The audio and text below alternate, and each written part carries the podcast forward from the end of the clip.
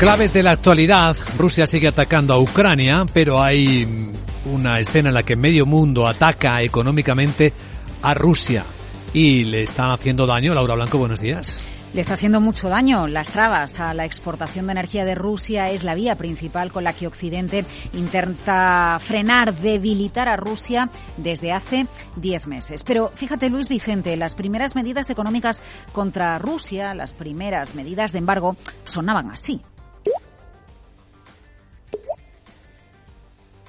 Ahora suenan así.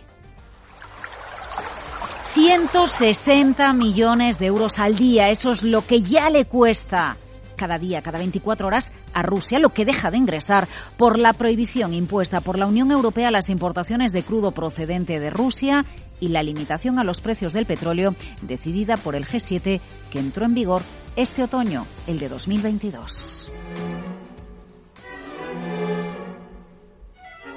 160 millones de euros al día el coste, el mordisco que está teniendo para Rusia el embargo a su energía por parte de Occidente. La estimación, la cifra llega desde el Centro de Investigaciones sobre Energía y Aire Limpio CREA, con sede en Helsinki. Un dato, Luis Vicente. El crudo ruso, el de los Urales, se vende a menos de la mitad de los precios internacionales. Y ojo, porque estos 160 millones de euros diarios en dólares 172 millones.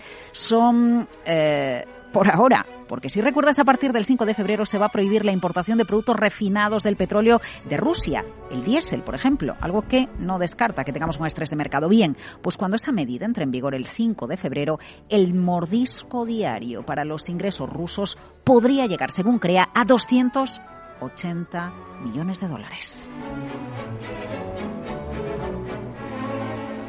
Interesante que CREA sugiera que se le aprieten más los tornillos a Rusia y que se baje el límite de 60 dólares que se paga el barril ruso a la zona de 25-35 porque dice esto permitiría quitarle otros 100 millones de ingresos al día al país. Cifras de CREA muy interesantes. En diciembre de 2022 las ganancias de Rusia cayeron un 17% al nivel más bajo desde que comenzó, eh, desde el comienzo de la guerra en el país.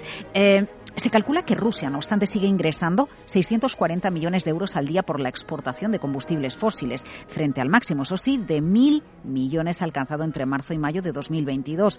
La Unión Europea sigue siendo el mayor importador de petróleo de Rusia en el mes de diciembre, si se incluye el crudo de oleoducto y todos los productos derivados del petróleo. Bueno, y del mercado energético al mercado de bonos de la deuda. Bueno, nos vamos al mercado de la deuda porque sigue dando mucho que hablar la primera colocación del año por parte del Tesoro español. Ojo Luis Vicente que están siendo días muy intensos en toda Europa en la colocación de deuda porque se está aprovechando la tranquilidad del mercado por parte de empresas y gobiernos para pedir dinero prestado. Lo más llamativo de la colocación del Tesoro español, letras a 12 meses colocadas al 3%. Se habla mucho de la rentabilidad porque es la más alta desde el año 2012, más de una década. Pero ojo porque como nos explica Cristina Gavín, esa rentabilidad del 3% en el papel a 12 meses español ya se estaba esperando en el mercado gris. Cierto que tampoco ha habido sorpresas en cuanto a la rentabilidad, ¿no? Hace ya varios días que la letra a 12 meses estaba cotizando en gris y ya estaba en el entorno del 3%, ¿no? Que era un poco donde la, esperaban los, los, inversores. La demanda ha sido elevada, más de 7.000 millones y en el caso de la de año y cerca de 2.700 millones en la de seis meses, ¿no?